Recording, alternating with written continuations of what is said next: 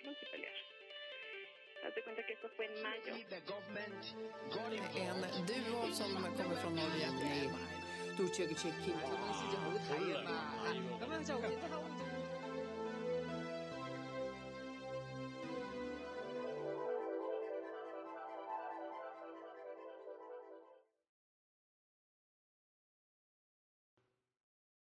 Мировые новости. 10 апреля 2021 года.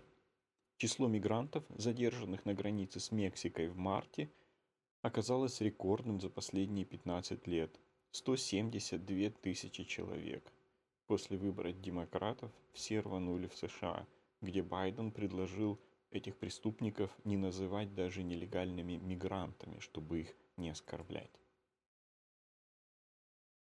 Координатор Мурманского штаба Навального рассказала о подброшенных в почтовые ящики листовках – в них ее называли главой банды нелюдей.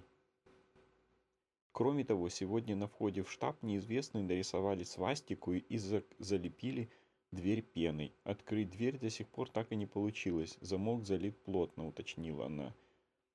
А Грудина связала эти события с ее планами участвовать в выборах в городской совет.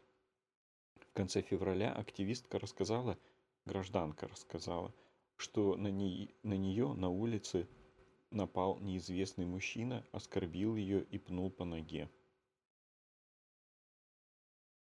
Штаб Навального в Нижнем Новгороде выгнали из арендуемого помещения. Сотрудники штаба Навального в Нижнем Новгороде сообщили, что с ними расторгли контракт на, арен... контракт на аренду помещения, после чего попросили покинуть помещение.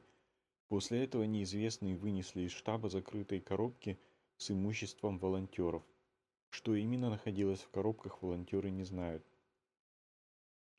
По информации нижегородского координатора штаба Навального Романа Трегубова, владелицу помещения вызвали к первому замгубернатора Андрею Гнеушеву. Он убедил расторгнуть с нами договор аренды. Сейчас в офисе какие-то люди с барсетками, видимо, извлекают листовки, рассказал Никитин. Позже активисты опубликовали видео, как неизвестные выносят из помещения закрытые коробки, предположительно с вещами из штаба. По информации штаба, вместе с неизвестными к штабу приехали полицейские. То есть настоящие граждане в наше время в фашистском государстве находятся на правах изгоев, не имеющих абсолютно никаких прав вроде евреев в нацистской Германии перед Второй мировой войной и во время Второй мировой войны. Просто неизвестные люди молча приходят и выносят все, что хотят, под прикрытием полиции. Правозащитники Мьянмы заявляют о росте числа погибших от пуль силовиков до карателей, до 614 человек. Среди них погибло 48 детей. Минфин США ввел санкции в отношении госпредприятия по добыче драгоценных камней в Мьяне. В Москве напали на руководителя фестиваля Ардок Фест, режиссера Виталия Манского. Дирекции считают, что к этому причастны активисты прокремлевского фашистского движения «Серб». Главного редактора важных историй Романа Анина – повезли на допрос Следственный комитет после шестичасового обыска. Важные истории, издания, которые публикуют важные расследования в отношении государственных преступников России, в том числе одно из последних исследований было про недвижимость второй жены Урки Кадырова, начало подвергаться прессингу и террору со стороны государства. Сотрудники ФСБ завершили обыск у главного редактора издания «Важные истории» Романа Анина. Обыск продолжался около шести часов. По его окончании, как сообщается в телеграмме «Важных историй», журналиста повезли на допрос в Следственный комитет. Анина преследуют по статье о нарушении неприкосновенности частной жизни, совершенном с использованием служебного положения. Редактор важных новостей Роман Шлейнов рассказал «Дождю», что дело завели еще в 2016 по заявлению Ольги Сечиной, которая в то время была женой главы Роснефти Игоря Сечина. В Твиттере издание сообщалось со ссылкой на адвоката Анну Ставицкую, что 24 марта 2021 года расследование дела было возобновлено.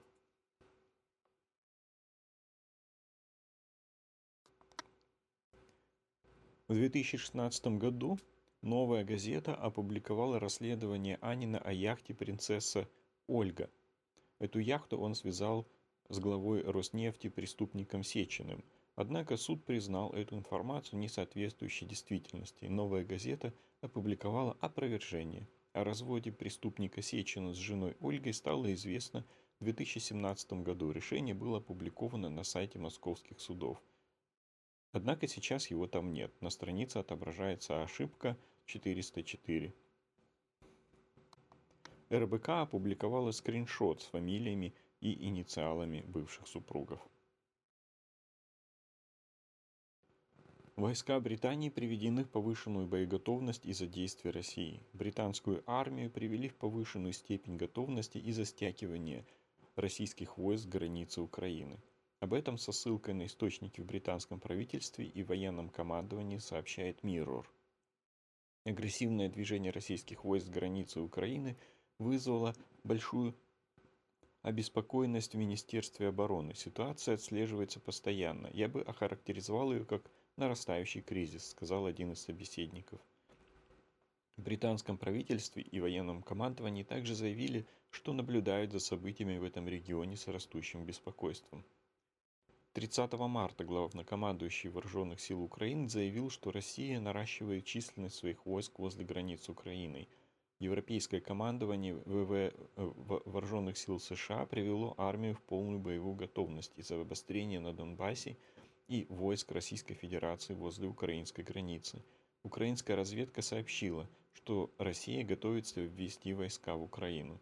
Президент Владимир Зеленский поговорил с премьер-министром Британии Борисом Джонсоном и призвал усилить давление на Российскую Федерацию и увеличить присутствие НАТО.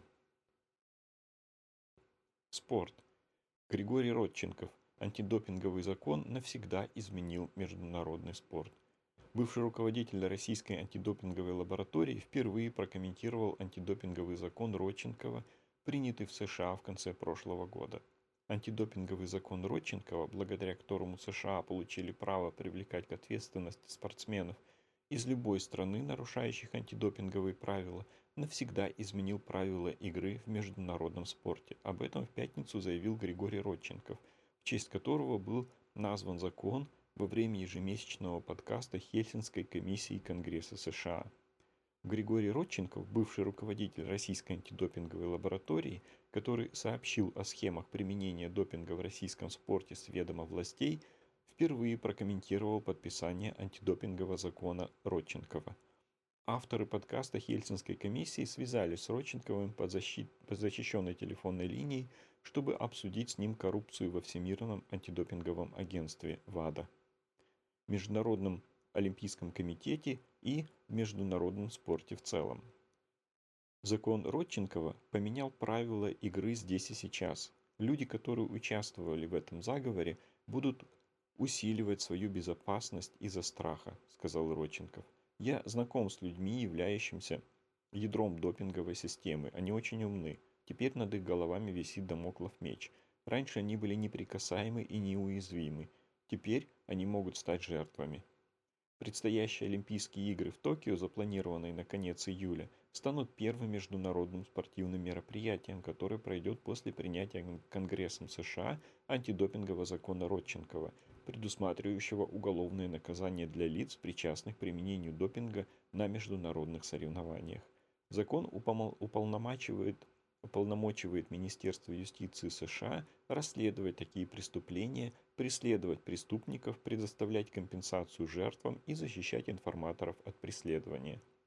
Закон, который поддержали обе партии, был инициирован сенаторами Роджером Уикером и Шелдоном Уайтхаусом, а также законодателями Шейлой Дженсон, Джексон Ли и Майклом Борджесом – в ходе интервью Родченков отметил роль информаторов в выявлении допинговых преступлений и подчеркнул, что теперь информаторы, играющие первостепенную роль в будущей борьбе с допингом, защищены американским законодательством. Кулеба. Впервые российские чиновники открыто угрожают уничтожить Украину. Министр иностранных дел Украины Дмитрий Кулеба в ходе телефонного разговора с министром иностранных дел Франции Жаном Ивом Ледрианом обсудил эскалацию России ситуации на границах Украины. Об этом сообщает пресс-служба МИД. Нынешняя эскалация содержит угрожающий элемент, которого мы раньше не наблюдали. Речь идет о многочисленных заявлениях официальных российских чиновников, которые чуть ли не ежедневно открыто угрожают Украине войной и публично рассуждают об уничтожении нашего государства. Мы рассматриваем их признание, их как признание в агрессивных намерениях, сказал глава украинской дипломатии. Кулеба подробно проинформировал собеседника о последних действиях Российской Федерации, направленных на дестабилизацию ситуации на временно оккупированных территориях Украины и обратил внимание на стягивание российских войск к украинской границе и усиление российской пропаганды с угрозами Украине войной. Он заверил, что Украина не хочет войны и остается преданной политико-дипломатическому урегулированию российско-украинского конфликта. Ледриан отметил, что Франция, так же как и Украина, с беспокойством следит за стягиванием войск Российской Федерации к границам украинского государства и на временно оккупированные территории, и заверил в неизменной поддержке Франции суверенитета и территориальной целостности Украины. Глава французской дипломатии также отметил взвешенные действия украинской стороны в сложившейся ситуации, говорится в сообщении. Кулеба выразил убеждение – что Франция способна оживить усилия нормандского формата по мирному урегулированию. Лидриан подтвердил, французская сторона заинтересована в том, чтобы нормандский формат оставался действенным и результативным. США направляет два корабля морских вооруженных сил в Черное море. Пентагон направляет два корабля ВМС США в Черное море на фоне роста напряженности на границе Украины и России.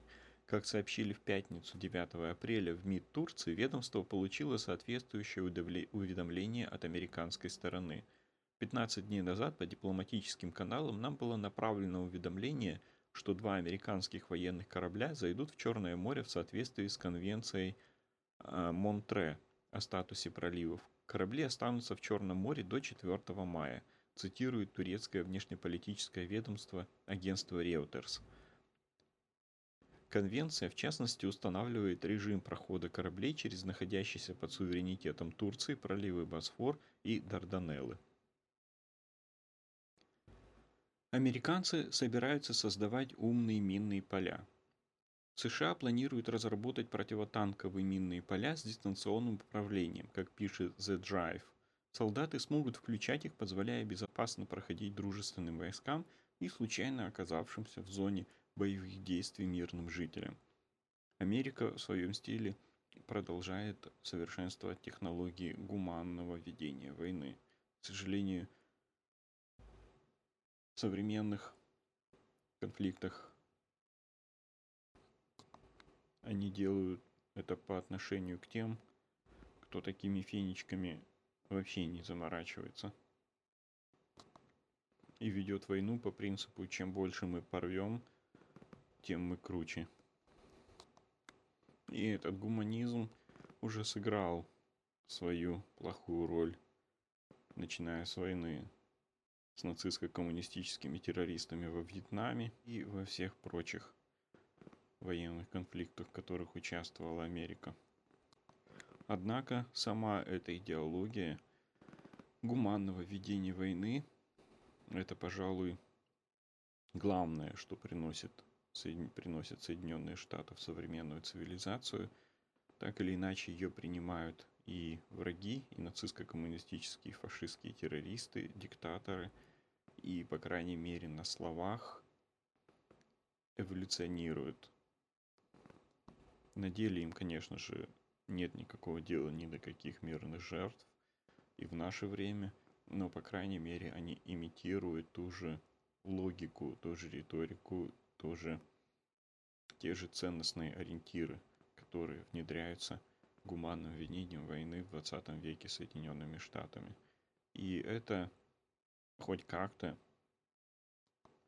плюс развитие во всем мире Соединенными Штатами средств массовых информаций, коммуникаций, соцсетей, где смерть каждой жертвы может быть опубликована в Фейсбуке.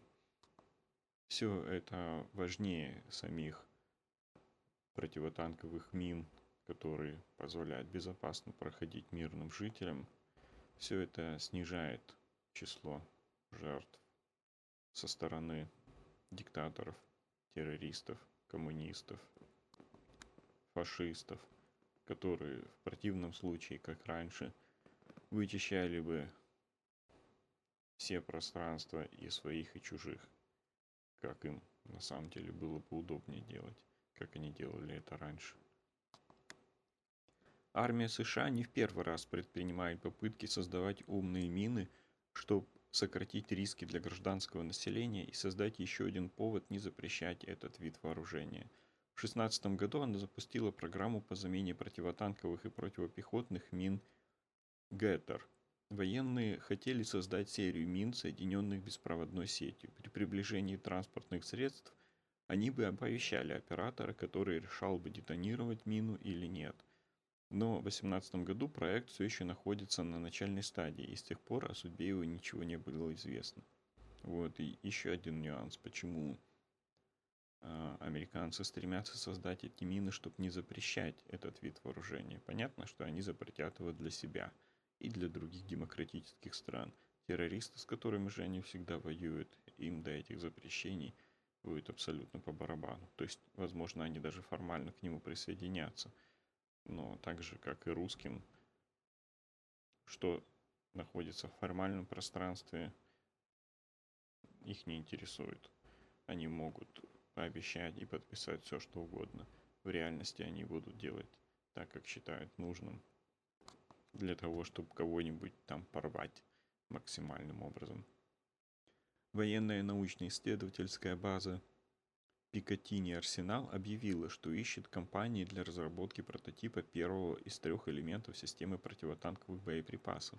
Мин, который будет автоматически определять приближение вражеских машин, подпрыгивать и выстреливать по ним кумулятивным зарядом сверху – такой удар наиболее эффективен, когда речь идет о бронетехнике и танках, потому что верхний сектор, верхний сектор с более тонкой броней.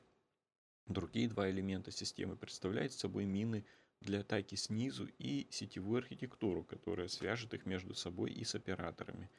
Управлять минными полями можно будет через станцию дистанционного управления.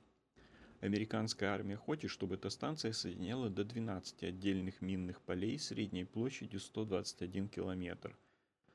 Связь между минами и системой будет двусторонней. Благодаря этому минные поля смогут сообщать, когда мина поражает цель или выходит из строя, а солдаты включать и выключать мины, позволяя беспрепятственно передвигаться дружественным силам и мирным жителям. Байден поручил изучить вопрос о реформировании Верховного суда. Республиканцы выступают против того, что они называют планом демократов по расширению состава Верховного суда. Президент Джо Байден в пятницу учредил экспертную комиссию для изучения вопроса о реформировании состава Верховного суда США, включая весьма дискуссионный вопрос о расширении судейского состава, сообщило агентство France Press. В течение нескольких месяцев в США велись активные дебаты о том, Следует ли демократам расширять судейский состав после того, как бывшему президенту Дональду Трампу удалось создать устойчивое преобладание консерваторов над либералами в главном суде страны?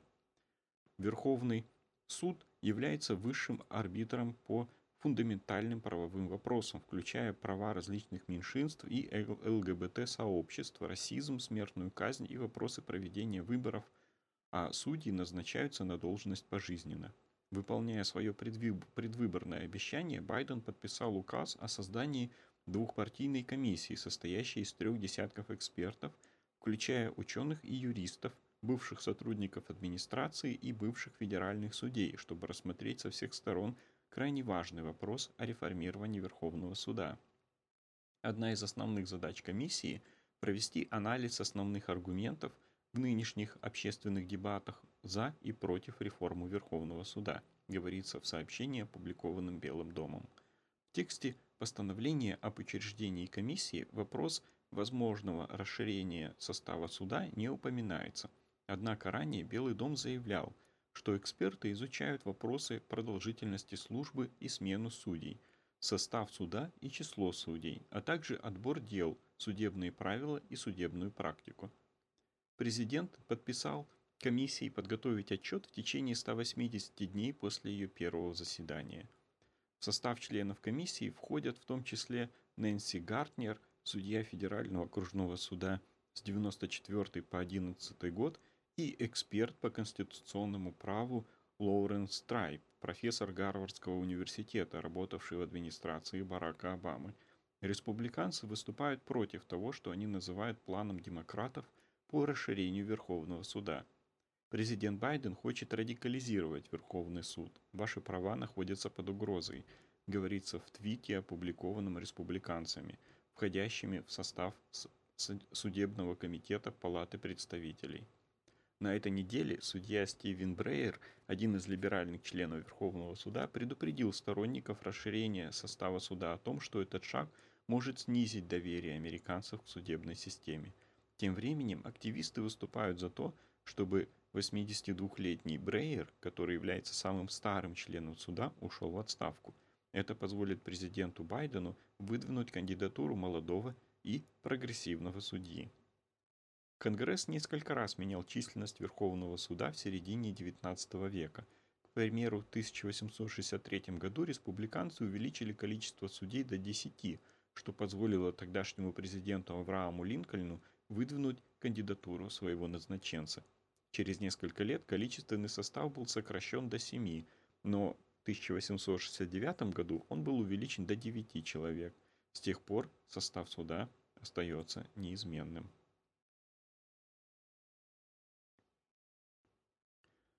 Чудесная вилла на острове миллионеров – в 2010 году жена советника президента Татьяна Юмашева пообещала, что тот, кто найдет у нее зарубежное имущество, может забрать его себе. Спустя 11 лет расследователи из Transparency International Россия нашли виллу Юмашевой на Карибах. Советник президента Валентин Юмашев и его супруга Татьяна, дочь бывшего президента Бориса Ельцина, не раз публично заявляли, что у них нет и никогда не было больших денег и зарубежной недвижимости – если бы мы заработали миллионы, где-то должно было быть их физическое воплощение. Но ни у Тани, ни у меня нет ни самолетов, ни вилл во Франции или в Англии, уверял Юмашев, корреспондента московского комсомольца в 2011 году. Франция, Лазурный берег. Периодически называются разные виллы, шале, дома и так далее.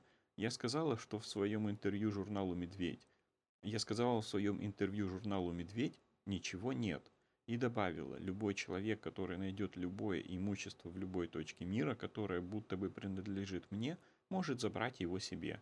Ну, чем не хорошая история для любителей расследований. Найдите, заберите, живите в красивом дворце или чудесной вилле до конца своей жизни, наслаждайтесь.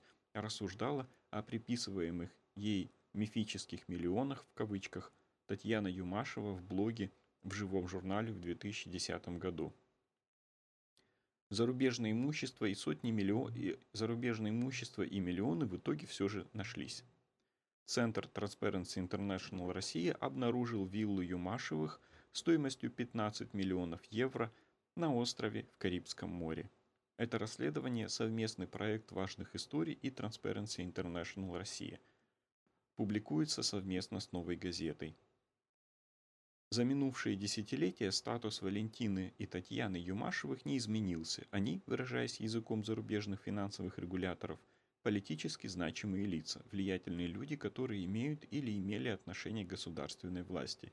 Юмашев был главой администрации президента при Борисе Ельцине.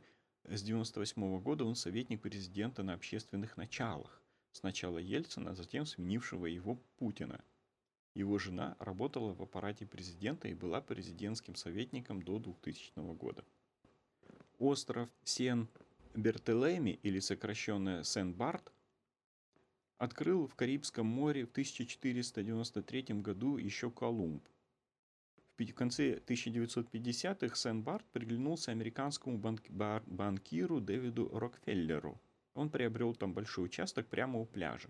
Его примеру вскоре последовали другие представители крупных бизнес-династий – Форды и Ротшильды. Так далекое заморское сообщество Франции за несколько лет превратилось в остров миллионеров. В 2009 году на Сен-Барти продолжали свозить сокровища из дальних стран. Землю с несколькими бунгало, которые когда-то принадлежали Рокфеллеру, купил русский миллиардер-преступник Роман Абрамович. За ним на остров устремились и другие статусные россияне. Бизнесмен регулярно посещает Сен-Барт и привозит с собой толпы гостей. Однажды на вечеринку с ним приехали сразу 250 человек. В 2013 году британская Daily Mail опубликовала сделанные папарацци фотографии миллиардера с гостями. На одном из снимков Абрамович отдыхает на пляже вместе со своими близкими друзьями и деловыми партнерами, в том числе с Татьяной и Валентином Юмашевыми. Остров миллионеров, судя по всему, пришелся Юмашевым по душе. В 2020 году, по данным французского коммерческого реестра, они стали владельцами компании CDA, зарегистрированной на Сан-Барти в округе Анс-де-Кайе. В доверенности, оформленной на юриста при регистрации, говорится, что компания создана для приобретения объектов недвижимости. Вместе с этой доверенностью Валентина и Татьяна оформили у нотариуса документы на покупку дома на острове. В выписке из договора купли-продажи речь идет об объекте площадью 2500 квадратных метров. Просторная вилла Юмашевых стоит на высоком крутом холме в 160 метрах от берега океана. Внутри 6 спален, 8 ванных комнат, спортзал, массажный кабинет, большой бассейн и джакузи на террасе. Недвижимость обошла новым собственникам в 15 миллионов евро. Договор о покупке подписал Валентин Юмашев как представитель компании CDA.